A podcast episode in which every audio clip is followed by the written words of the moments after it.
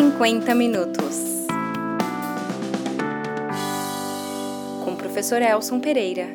Olá, eu sou o professor Elson Pereira e esse é o episódio número 10 do nosso 50 minutos. É importante ressaltar que estamos realizando mais uma gravação remota e que o nosso convidado também encontra-se em sua casa, respeitando as regras do distanciamento social.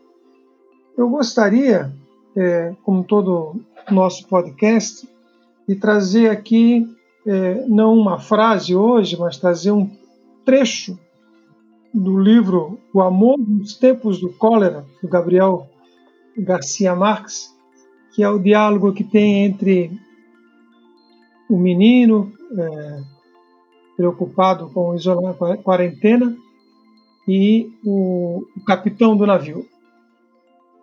É, então alguém fala para o capitão: Capitão, o menino está preocupado e muito inquieto devido à quarentena que o porto nos impôs.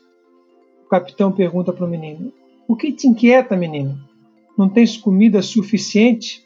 Não dormes o suficiente? E o menino responde: Não é isso, capitão. É que não suporto não poder ir à terra e abraçar a minha família. E se te deixassem sair do navio, diz o capitão, e estivesses contaminado, suportarias a culpa de infectar alguém que não tem condições de aguentar a doença? E o diálogo continua. Eu gostaria de deixar apenas esse trecho do diálogo para vermos que a nossa vontade ou a vontade de cada um de quebrar esse distanciamento social, ele esbarra, ele colide um direito que a outra pessoa tem de não ser contaminada e de não lhe causar um mal maior. Hoje, no episódio de hoje, nós estamos conversando com o Dr. João, que é médico formado pela UFSC, especialista em medicina de família, medicina de família e comunidade, e que no momento atua uh, na estratégia de saúde de família em Biguaçu. Então nós vamos falar um pouco com ele Podemos dar um oi já inicial, João, aqui para quem está nos ouvindo? Oi, pessoal. É... Muito feliz de poder estar aqui conversando com vocês sobre esse tema, um tema bastante importante atualmente, né? Vamos lá. Então, João, hoje é, o, o, governador do estado acabou liberando né, a atuação de. Quando eu falo hoje, porque nós estamos gravando no, na segunda-feira, esse, é, esse episódio vai sair na quinta-feira. E o governador liberou, na segunda-feira dessa semana, a atuação dos profissionais liberais na contramão do que dizem os especialistas de saúde. Quais são os impactos, já que você tem observado nessa semana, ou no, no dia de hoje, é, na cidade de Biguaçu e mesmo no trânsito é, para Biguaçu e em outras cidades, João? Olha, Elson, é, acho que já para quem sai na rua assim, para eu tenho que sair na rua todos os dias, né? Estou trabalhando, eu já começo a ver uma movimentação bem maior assim nas estradas, mesmo a gente segue, a gente recomenda orientação de não buscar unidade básica de saúde a não ser que seja estritamente necessário. Hoje o movimento já foi maior, então acho que essas medidas que vão na linha do relaxamento, do, do isolamento social, elas já começam a demonstrar um maior volume de aglomerações, né? Isso é bastante preocupante. A gente está no momento em que o Brasil, pelo menos, ainda não está numa situação de pico, mas a gente vê outros países que ou atrasaram ou relaxaram essas medidas de, de isolamento social e que agora estão em situações de calamidade, né? Uhum. E, e, até antes de entrar, é, exatamente sobre a questão do coronavírus, eu imagino que no cotidiano de vocês, médicos de família, deve ter havido uma verdadeira revolução, tanto na atuação de vocês quanto na relação com, com as famílias, com as pessoas. Como é que tem sido isso esse, esse mês aí, praticamente já, de, de mudança completa na abordagem e no tratamento das pessoas é, em relação ao coronavírus, ô João? Olha, é, é um, tem sido uma situação que tem gerado bastante ansiedade, né? para a gente que trabalha na estratégia de saúde da família, porque um dos nossos princípios é garantir que a pessoa tenha um acesso no momento que ela tem os problemas, né, os problemas de saúde, e a gente tem que meio que manter esse equilíbrio entre conseguir dialogar com a população para que procure quando realmente o problema é insustentável, né, quando ela não consegue se manter em casa e o problema precisa ser precisa ser dialogado com a equipe de saúde. E na contrapartida a gente tem a gente tem essa ansiedade de dar conta do, desses problemas que essas pessoas apresentam. Então tem sido uma situação difícil, né? A gente recomendar que as pessoas fiquem em casa, mas querer ajudar elas nesse em todos os problemas que elas possam ter, não só relacionado ao coronavírus, né? É, a nossa a nossa rotina tem mudado bastante. A gente está a gente tá, não está mais fazendo os atendimentos é, que a gente chama de eletivos, né? Que são aqueles que a gente marca. A gente está deixando mais para os atendimentos em emergência mesmo e aqueles que não podem ser adiados, como consultas de pré-natal e consultas de atendimento de saúde da criança. Né? Esses que não podem ser adiados porque são, são questões de imediatas também, né? Sim, e, e, e como que a população ela, tem é, é se comportado nessa situação? Elas têm, têm sido é, colaborativas ou reativas de certa forma negativa, não?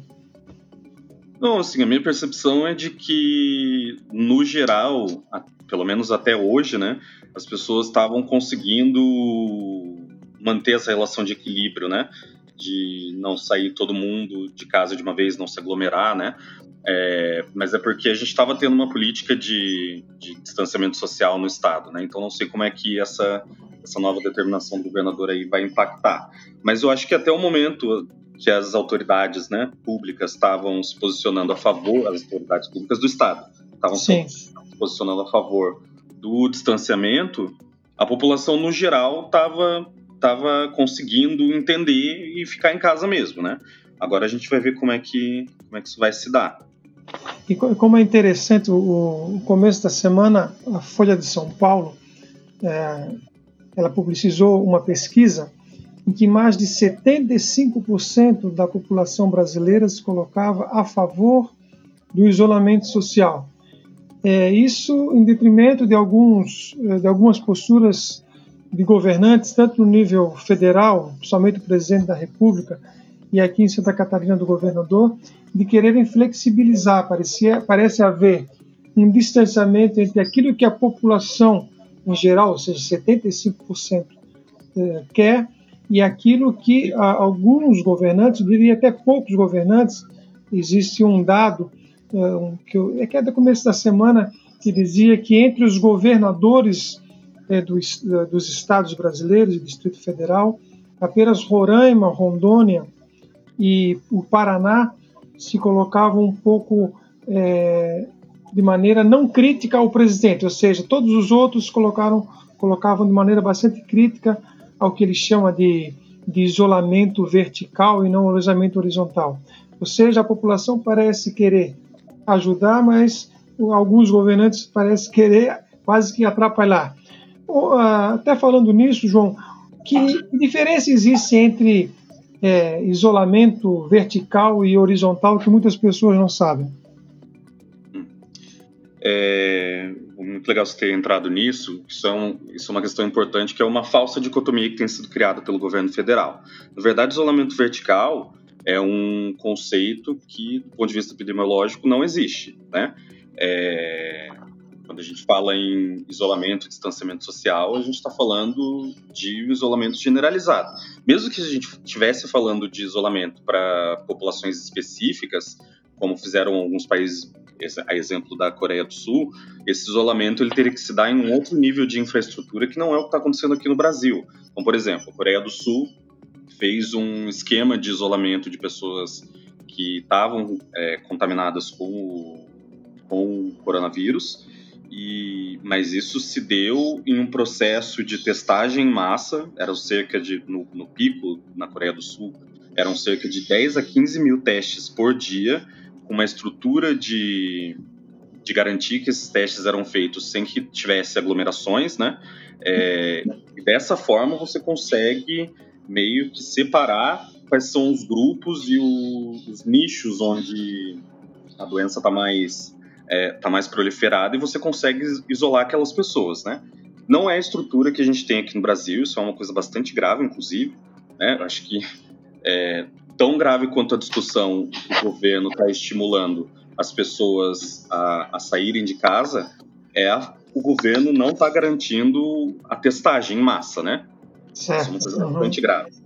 E, e acho que temos essa experiência do ponto de vista internacional de países que conseguiram fazer um isolamento mais de nichos, né? Isso não uhum. significa isolamento vertical, significa um isolamento mais de nichos, porque gente, eles tinham dados mais próximos da realidade de como estava a questão naqueles locais, né? É, mas isso não é isolamento vertical. Isolamento vertical, na verdade, isolamento vertical não existe do ponto de vista científico, né? Bom, como é... muita coisa não existe do ponto de vista científico no governo brasileiro. É... Né? e o isolamento horizontal é, é, é, uma das medidas de enfrentamento, né? Que, na verdade, a gente nem chama de isolamento horizontal, seria o isolamento social, distanciamento social mesmo, que é garantir que as pessoas quebrem a, a cadeia de transmissão do vírus ficando em casa e evitando aglomerações, né? Certo, de uma forma generalizada. É, eu, eu, vejo é, que alguns países têm uma capacidade de controle da população muito grande, né? o caso da China, por exemplo, o caso da, da Alemanha. E quando é, começou a epidemia no Brasil, eu fiquei pensando é, que estrutura a saúde pública brasileira é, teria de controle. E logo me veio rapidamente à mente é, a questão da, do médico de família. Me parece que o SUS e o médico de família são, nesse processo de, de controle da, da, da, epidemia no Brasil, centrais e não vejo é, é, como estaríamos hoje se não fosse essa estrutura. Você partilha dessa opinião, João? Sim, sim. Isso é um, uma experiência. Isso é uma discussão que também é feita na maioria dos países em que a atenção primária é o eixo norteador dos sistemas de saúde, como por exemplo na Inglaterra, é, na Alemanha. E mesmo em países em que ela não é o eixo estruturador do sistema de saúde, como os Estados Unidos, a atenção primária, os médicos de família, os enfermeiros de família, a equipe né, de atenção primária, elas têm sido central porque ela é o, a porta de entrada das pessoas, no geral, ela é a porta de entrada das pessoas no sistema de saúde, né? Uhum. Então, é o primeiro contato que as pessoas têm. Então, esse papel, ele é fundamental. No Brasil, a gente tem uma política de, de atenção primária que ela ela vem tendo ela, ela tem uma dicotomia né ela tem uma uma uma dicotomia que é em certa parte ela vem sendo estruturada né? Uhum. é, por outra parte ela sofre o mesmo desmantelamento que o sistema de saúde, que o sistema único de saúde vem sofrendo que é falta de financiamento que é falta de, de estrutura né? De garantir estrutura mínima para atendimento. Então assim do ponto de vista de regulamentações, a gente está avançando. Então, hoje em dia, a gente tem mais, mais médicos de família, né, com especiali especialistas em medicina de família e comunidade, a gente tem mais enfermeiros de família, então a gente tem pessoas mais capacitadas para estarem nesse âmbito do, do Sistema Único de Saúde. Uhum. Do ponto de vista de política de saúde, ela vem sendo cada vez mais desestruturada, né, com programas de com cortes no cortes no, no financiamento. E mesmo agora, é, se fala muito que a atenção primária tem sido o eixo norteador do governo federal, fala muito isso na figura do Ministério da Saúde, uhum. é, mas é mais um discurso, né? A gente não está vendo essa, essa defesa acontecer na prática, do ponto de vista de financiamento, de contratação, de capacitação, de, né, de equipamentos. Isso não tem acontecido. É interessante ver a, a equipe do Ministério da Saúde dando as suas entrevistas diárias, todas com colete do SUS e ao mesmo tempo uma declaração dessa, como tu fazes agora, que é, isso não é acompanhado do ponto de vista prático do financiamento e do apoio a, ao, ao SUS né, e a sua estrutura de atenção primária. E, e tu achas que é, o fato dessa pandemia e dessa, é, dessa situação da saúde brasileira é, esse acontecimento de alguma forma pode ter um, um impacto positivo para é, aqueles que não estão convencidos de que o SUS e a atenção primária, medicina de família sejam importantes, eles possam, de certa forma, mudar a sua visão de, de, de saúde pública, João? É, bom, eu acho que essa, essa visão de que é uma visão da relação público-privada, né? De que o, a iniciativa privada na saúde ela tem ela tem mais estrutura, ela tem mais a oferecer do que o sistema único de saúde, né? Do que o serviço público. É, isso é propaganda, né? Na verdade, do ponto de vista pragmático, a iniciativa privada faz muito pouco pela, pela organização dos sistemas de saúde no Brasil. É, então, a maioria dos procedimentos é, que são mais complexos, como transplante, por exemplo, são feitos pelo SUS. Né? É, a maioria, a maior parte da capacidade instalada é do SUS, de hospitais e postos de saúde, unidades de pronto atendimento. O que a iniciativa privada vende é mais do ponto de vista, o que eu diria que é hotelaria em saúde, né? É, não é, não é só não é maior qualidade da assistência. Até porque quem tem um plano de saúde sabe que a qualidade da assistência não é tão não é tão essa coisa mística que as pessoas falam, né? Sim. Eu acho que isso é uma questão de propaganda, isso é vendido por governos e pelo investimento que o complexo médico industrial, né, complexo médico privado faz para esse tipo de, de visão na mídia e nas, nas, suas, nas suas propagandas, né, no que propõe de política pública mas eu acho que é possível que a situação que a gente vive de crise atual mude a cabeça das pessoas desde que a gente saiba atacar essa relação nefasta que existe do público com o privado, né? É, é possível. Mas é que para... não é uma coisa só de propaganda, é uma, tem uma questão econômica aí por trás, gente que financia esse tipo de visão, né? É, paradoxalmente, os, é, uma rede de de assistência privada de saúde, que mantém alguns hospitais em São Paulo, acabou agravando, né? Os casos, os primeiros casos, inclusive, de mortes em São Paulo aconteceram numa rede é, privada de hospitais que, que agrupava uh, pessoas com a idade avançada, um pouco maior, né? O hospital lá em São Paulo, né? É, é um paradoxo. É interessante você trazer esse termo de hotelaria de saúde, porque realmente me parece que é, que é muito mais uma visão privatizante da saúde do que propriamente uma visão é, de política pública, né? É, e nesse sentido, tu sabes que eu sou que eu trabalho com cidade, trabalho com urbanismo e faz alguns já alguns anos a gente tem feito um trabalho de cooperação com a Fundação é, Fiocruz lá no Rio de Janeiro, numa reflexão que eles têm, que eles estão fazendo, é um grupo de estudos muito interessante, que, que é o grupo de estudos Cidade e Saúde. Já por duas vezes eu, eu fui ao Rio de Janeiro falar sobre isso, e faz alguns, alguns dias eu lancei até um, um manifesto chamado é, A Cidade Pós-Coronavírus, em que eu faço uma reflexão, João, em, relacionando é, a questão das condições físicas da cidade e a promoção da saúde, que a gente chama território e, saúde, né? Porque muito sem falado que o, o vírus do Covid-19 ele é um, é um vírus democrático, porque ele atinge a todos de maneira indiscriminada. Isso é parcialmente verdade, porque se ele chega nas pessoas de maneira mais ou menos indiscriminada, ele encontra situações, encontra ambientes diferenciados e encontra corpos diferenciados. Ou seja, aquelas pessoas, aquela população que vive nas favelas brasileiras e que em algumas cidades chega a ser um terço da população que vive sem condições mínimas sanitárias e que vive já com a saúde debilitada. Eu lembro de um, de um, de um beco que foi é, modificado na favela da Rocinha, que congregava o maior índice de tuberculose por mil habitantes da América Latina, pela sua insalubridade. Então, há uma relação direta entre cidade, entre espaço de vida e uh, saúde. Né?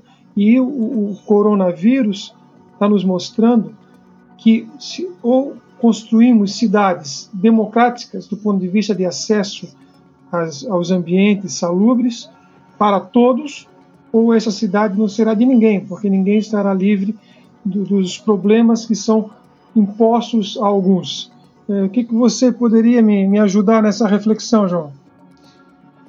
Olha, Elson, é, eu tenho eu tenho ouvido bastante também essa discussão sobre o vírus ser democrático e o que está acontecendo é, atingir igualmente todas as todos os grupos sociais. Eu acho que isso não isso não pode ser afirmado. É, especialmente no Brasil, isso não pode ser afirmado, porque, bom, do ponto de vista biomédico, se a gente partir do ponto de vista biomédico, isso já não é verdade. A gente está falando de um vírus respiratório que causa uma série de, de impactos no sistema respiratório da pessoa e, por conta disso, ele depende de um ambiente minimamente preparado para ter um ar limpo circulante, né? Essa não é a situação de pessoas que moram em grandes aglomerados sociais, por exemplo. Sim. Então, uhum. ele não se espalha da mesma forma como ele se espalha num condomínio de classe média ou num, em bairros com maior, é, maior acessibilidade. Então, é, esse é um ponto, né, do ponto de vista biomédico. Segundo, a gente não tem como afirmar isso porque a gente não tem um sistema de diagnóstico e de notificações que seja minimamente confiável. Né? Então, hoje, quem tem acesso ao diagnóstico não é a pessoa que vive nas partes mais periféricas, mais isoladas da, da cidade. Hoje, quem tem acesso a um diagnóstico, quem tem acesso ao laboratório que faz esse diagnóstico, são pessoas que têm acesso a hospitais de referência, são pessoas que têm acesso a hospitais privados de referência, é, são pessoas que têm um poder econômico maior. Então, a gente não tem como afirmar que no, nos, centros periféricos, né, nos, centros, nos centros urbanos com maior pobreza, é, o diagnóstico está sendo feito. Então a gente não sabe como isso está impactando nesses lugares. Uhum. A gente não pode fazer essa afirmação. Então não tem como a gente dizer que ele é democrático se a gente não sabe o que está acontecendo em todas as, as partes da cidade, né? Perfeito. É, é, então essa é outra situação que, de novo, eu, eu, eu volto a insistir que a falta de testes de diagnóstico no meio da situação que a gente está, é uma questão extremamente grave. Uma das projeções do Ministério da Saúde é que 86% dos casos não estão sendo notificados, porque eles não estão sendo diagnosticados. Então, o que a gente está vendo seria basicamente 14% do que realmente está acontecendo. Né? Então, ele não é democrático. Ele... Uhum. Só que a gente não tem, a gente não está tendo instrumentos para poder analisar isso mais de perto e, e, ver os impactos que isso está tendo na periferia, por exemplo. Certo. E é, até olhando essa questão, né, então há realmente há diferenças entre como ele atinge as pessoas de periferia e como ele atinge as pessoas chamadas de centro, não centro necessariamente geográfico, mas centro econômico das cidades. É, não é possível que nós pensemos as, nossa, as nossas cidades daqui para frente, é, sem ser a partir dessa lógica de um, vamos chamar, um índice mínimo de urbanismo, um índice mínimo de infraestrutura para todas as pessoas. É, quando a gente vê, como vimos na semana passada, é, o município de Florianópolis se endividando para durante um período de crise de saúde para a construção ou para um endividamento para obtenção de recursos para asfaltar é, partes da cidade que já tem asfalto, na verdade, aquilo que nós chamamos de investimento regressivo, ou seja, investir onde já tem investimento e deixar de investir onde não tem investimento, eu posso dizer que a cidade pós-coronavírus não pode ser pensada da mesma forma que ela vem sendo pensada há no Brasil há, centenas de anos, onde você é, exclui, do ponto de vista da modernização da cidade, uma parcela considerável.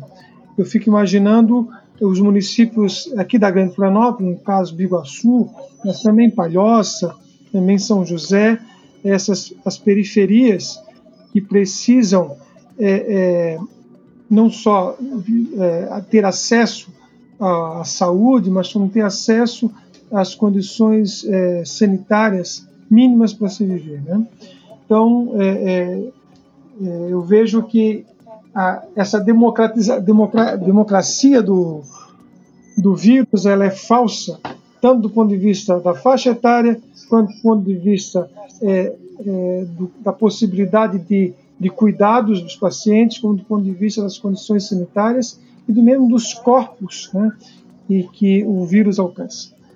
Esse é os 50 minutos, nós estamos aqui falando com o Dr. João, médico é, de família de Biguaçu, e discutindo essa relação entre crise sanitária, entre o coronavírus, o Covid-19 e a nossa situação atual. E, João, é, é, as condições de Biguaçu são, são suficientes para dar conta de uma, de uma epidemia dessa, desse porte? É, assim, eu acho que nacionalmente a gente não está em condições para dar conta desse problema quando o pico chegar. A gente ainda não está em situação de pico com os números oficiais. Apesar da gente não ter os números não oficiais daqueles casos que não estão sendo notificados, a gente ainda não está numa situação é, onde a curva de, de crescimento dos casos tá, atingiu o seu pico. Acho que isso ainda vai acontecer. Não acho que nenhum município está preparado nem os municípios da Grande Florianópolis, nem os municípios do país.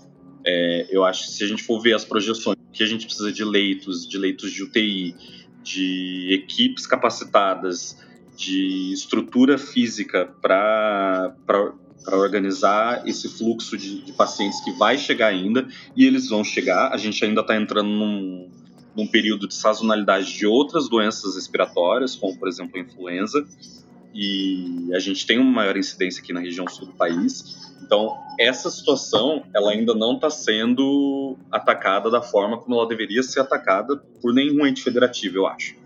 Acho que Biguaçu, é, Biguaçu e outros municípios da região da Grande Florianópolis, não digo isso de Florianópolis, que Florianópolis tem uma política de atenção primária um pouco diferente, eles podem estar pecando no sentido de centralizar e eles vêm fazendo isso, né, centralizando os locais onde esses pacientes vão ser cuidados, né?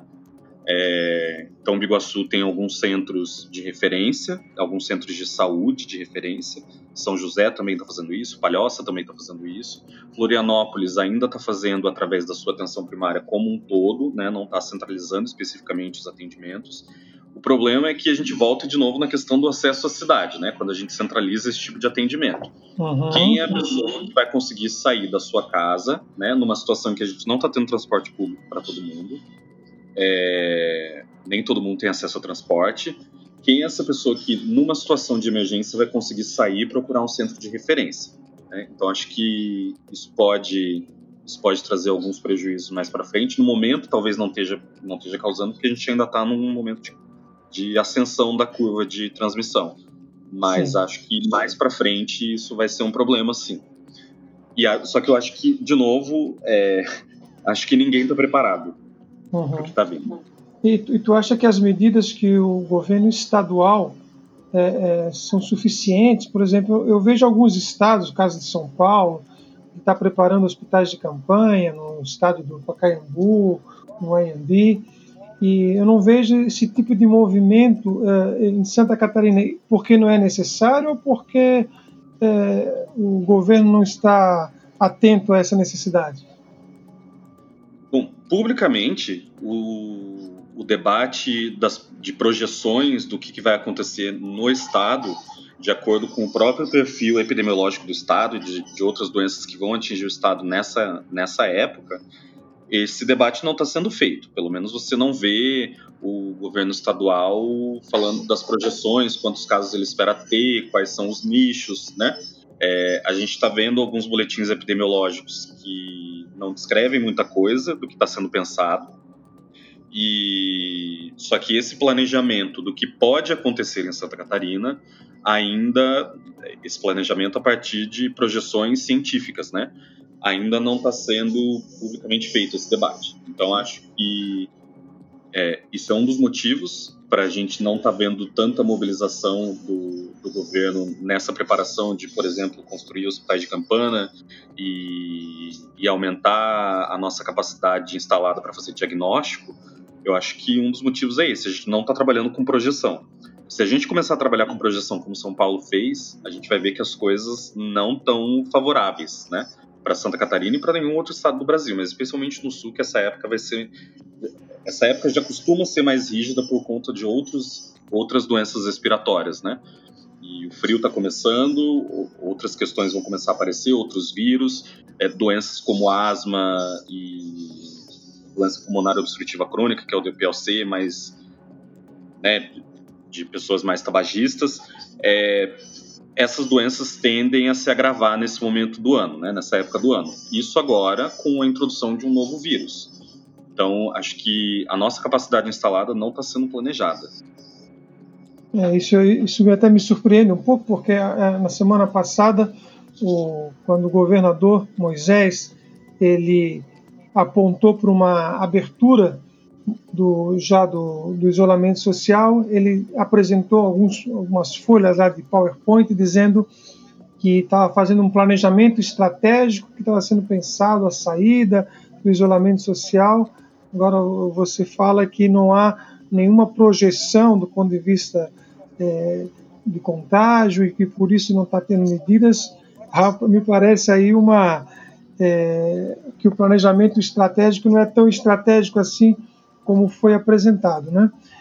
É, uma outra coisa, João, que, que eu gostaria de te ouvir é no sentido de como é que é, a comunidade é, médica ela está vendo, de uma maneira geral, é, a epidemia. Existe um consenso ou existe também dentro da comunidade médica visões diferenciadas em relação à epidemia? É... Bom, consenso dentro da, da categoria médica nunca existiu, né? A não ser em alguns setores que são mais de grupo, são grupos mais é, são grupos com maior poder, enfim, dentro do, da organização da, da, estrutura da categoria médica. O consenso não tem, a gente tem pessoas, e como a gente trabalha muito com projeção do que pode acontecer no Brasil e a gente trabalha muito na observação de outras experiências mundo afora, é, a gente tem uma tendência a, a, divergir quando se fala em projeção, né? Uhum. Divergir no que pode acontecer aqui. É... O que é consenso, o que eu acho que é mais, não consenso, mas é mais, é mais generalizado, né, é mais comum um acordo dentro da categoria médica, é de que no momento, na estrutura que a gente tem, o isolamento social é a melhor estratégia que a gente vai ter para combater a transmissão acelerada desse vírus aqui no Brasil, né? é, é uma das estratégias, mas por conta da estrutura que a gente tem no momento, é a melhor estratégia. Não é a única, mas é a melhor. Então isso é uma coisa que está tá sendo bem, está sendo mais generalizada dentro da categoria, apesar de ter seus nichos de pessoa, pessoas que são mais próximas do governo e que, enfim, né, é, adaptam a teoria e os dados epidemiológicos para aquilo que para aquilo que interessa politicamente o governo federal. Como a gente vê uhum. alguns médicos, inclusive, fazendo isso, né? Por exemplo, do Osmar Terra, que pode aí ser o nosso próximo ministro da Saúde. Pois é. é então, é, é, a, dentro da comunidade médica há, se não um consenso, pelo menos um alinhamento é, hegemônico, vamos dizer assim, de que o isolamento é, é a melhor estratégia no momento para, no mínimo, a gente é, achatar a curva do, do, do, contágio e que o, a estrutura de, de, saúde instalada possa dar respostas à população. Seria isso, então? É isso. A gente tem. É, é mais hegemônico a, a teoria de que o isolamento é a melhor estratégia, né? Não é um consenso, porque acho que nunca vai ter consenso dentro da categoria médica. Mas é como um acordo porque a gente está vendo, não só pelo pelas questões biomédicas do vírus ou pela epidemiologia, mas a gente está vendo experiências internacionais, né? A gente está vendo o que está acontecendo em outros países que fizeram o mesmo debate que a gente está fazendo de ter ou não isolamento social e que agora estão em situação de calamidade, como exemplo, a exemplo dos Estados Unidos, da França, do Reino Unido, né?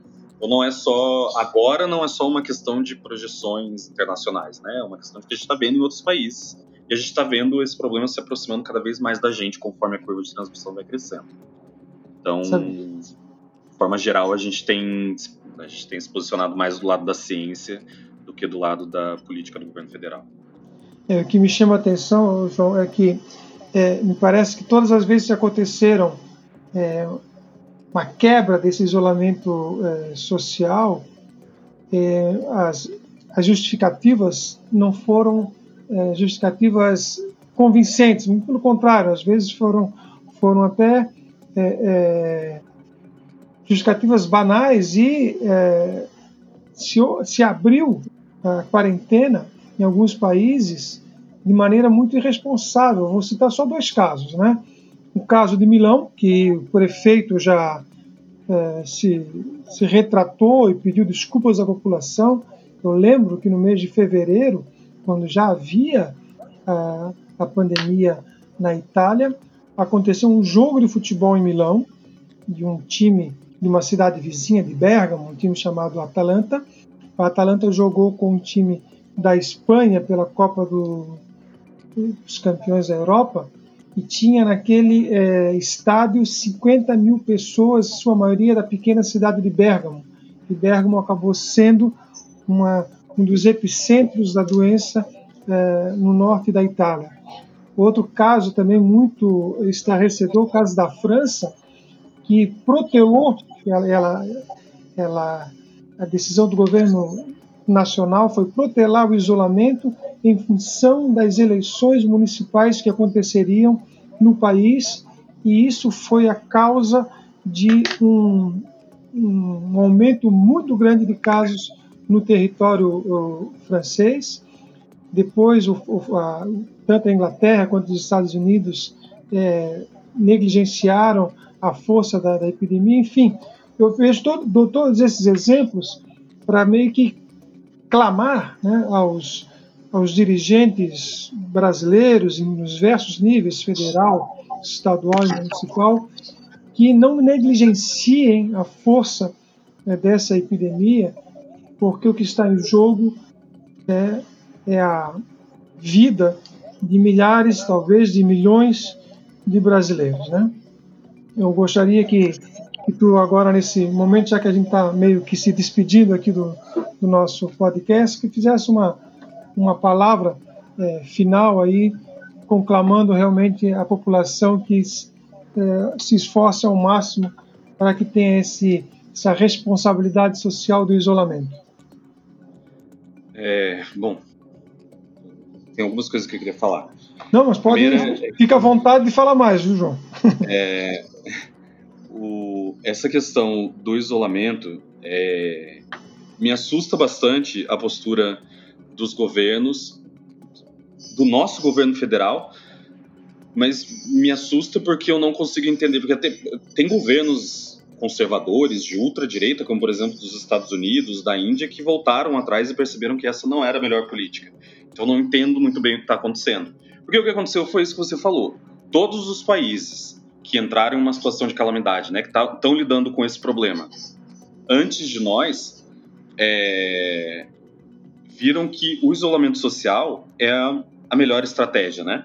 O único país que talvez tenha, tenha sido mais bem sucedido, talvez tenha sido a, a Coreia do Sul, mas por conta de, de toda a estrutura que eu falei sobre é, montar postos para fazer diagnóstico, onde todo mundo tem acesso seguro, né? Garantindo que não tenha aglomerações, garantindo que você tenha uma, uma proximidade mais com a realidade dos dados e separando nichos. Então, essa é uma estratégia que funcionou, mas que os outros países não têm estrutura para fazer. A gente não tem estrutura para fazer aqui. Então, o isolamento social é a nossa melhor estratégia. Né? Me assusta muito que apesar de todos esses estados que negaram a todos esses países que negaram o isolamento social como estratégia estarem passando por uma situação de calamidade, a gente ainda continua nesse debate. Né? de isolar ou não isolar. É, isso para mim é, não, não faz sentido assim. A gente ainda está discutindo uma coisa que todos os outros países já superaram. E, e todos os, os, países que negligenciaram estão sofrendo na pele agora o que isso significou. Os Estados Unidos faziam a mesma discussão que a gente está fazendo agora. O governo dos Estados Unidos tinha a mesma linha de debate que o Brasil está tendo nesse momento e a gente está vendo a situação que eles estão. Né? Mais de 300 mil, mil casos, chegou a 10 mil mortes hoje. É, então, é uma situação completamente absurda que a gente ainda esteja se preocupando se vai manter o isolamento social ou não. Por uma questão de economia, que acho que essa dicotomia não existe, né? A gente devia Sim. estar discutindo se vai fazer o isolamento social e medidas para salvaguardar a economia, né? Exatamente. É, não uma contra a outra. Enfim, é, é, isso é uma coisa que me assusta bastante hoje, particularmente está me assustando mais pelo, pela possibilidade aí de a gente ter um cara que def, defende que o isolamento social piora a pandemia, né? Esse é o cara que está sendo cotado para o Ministério da Saúde, então é uma coisa absolutamente assustadora. É... Mas acho que uma das coisas que eu, como médico de família, trabalho, né, que a medicina de família e comunidade trabalha, é garantir que as pessoas, além dos problemas biomédicos, além das questões, da questão dos vírus e das doenças físicas, a gente também consiga é, dar algum acalento, né, dar alguma atenção, algum acolhimento para as ansiedades que esse tipo de problema gera. Né? Uhum. Então, acho que uma mensagem importante é a gente tem a gente pode a gente deve seguir o, isolamento social a gente tem potencial para como sociedade se impor ao que o governo federal vem vem promovendo, né? E, e, acho que se a gente conseguir fazer isso com coletividade, com solidariedade, a gente vai conseguir sim achatar essa curva e não fazer o sistema de saúde entrar em colapso. É, é um momento muito difícil para todo mundo. Eu, eu, eu, particularmente, eu, eu saio de casa para trabalhar e eu ainda assim entendo como é difícil ficar em casa, como é difícil não ter o contato de várias pessoas. Isso é uma coisa que, assusta muita gente, né? Não ter contato com as pessoas que, que elas amam e poder abraçar essas pessoas. Mas vai passar esse momento de pandemia e vai passar de um jeito melhor. A gente vai garantir a saúde e a segurança das pessoas que a gente gosta se a gente conseguir se opor a esse governo. E nesse momento, se opor a esse governo significa ficar em casa e proteger quem a gente gosta. Acho que essa é a principal mensagem que eu queria passar. É, muito bom, João, muito obrigado. Na verdade, algumas, algumas palavras né, precisam ser ratificadas, né?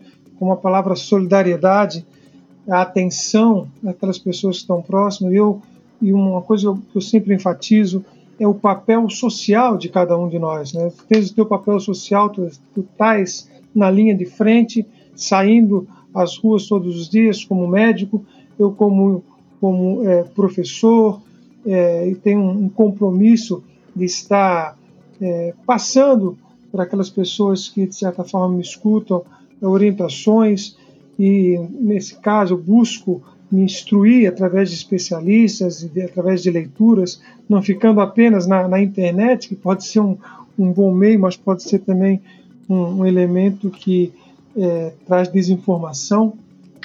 E eu acho que nesse momento também a gente precisa trazer um pouco de, de experiências pessoais mesmo na relação familiar, na relação de amizade. Eu no domingo passado, eu estava com, com, a minha filha é, na, na, frente da televisão assistindo um programa que estava passando as notícias é, da pandemia. Eu disse, pai, a gente já ouviu tantas vezes isso, não quer ver um filme comigo? E eu interrompi imediatamente e para diminuir um um pouco, isso que tu bem apontasse a questão da ansiedade, eu fiquei durante alguma uma hora e tanto vendo um filme é, deixando de lado a minha necessidade de informação para dar atenção né, e dar essa solidariedade a alguém que estava muito próximo, que estava se angustiando, que estava ficando ansiosa em relação a todas essas informações da é, epidemia.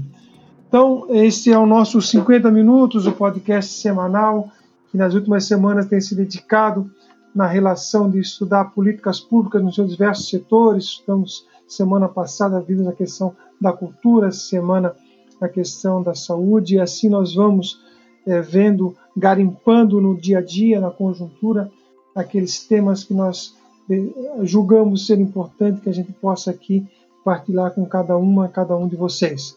Muito obrigado a todos, obrigado ao João, obrigado ao Bruno que está fazendo a edição e eu gostaria de pedir que compartilhe este e outros episódios de 50 minutos para que possamos ampliar esse debate para um número ainda maior de pessoas. Um grande abraço a todas, a todos e mais uma vez, fiquem em casa. Agradeço, Elson. Muito obrigado pelo convite. 50 minutos. Com o professor Elson Pereira.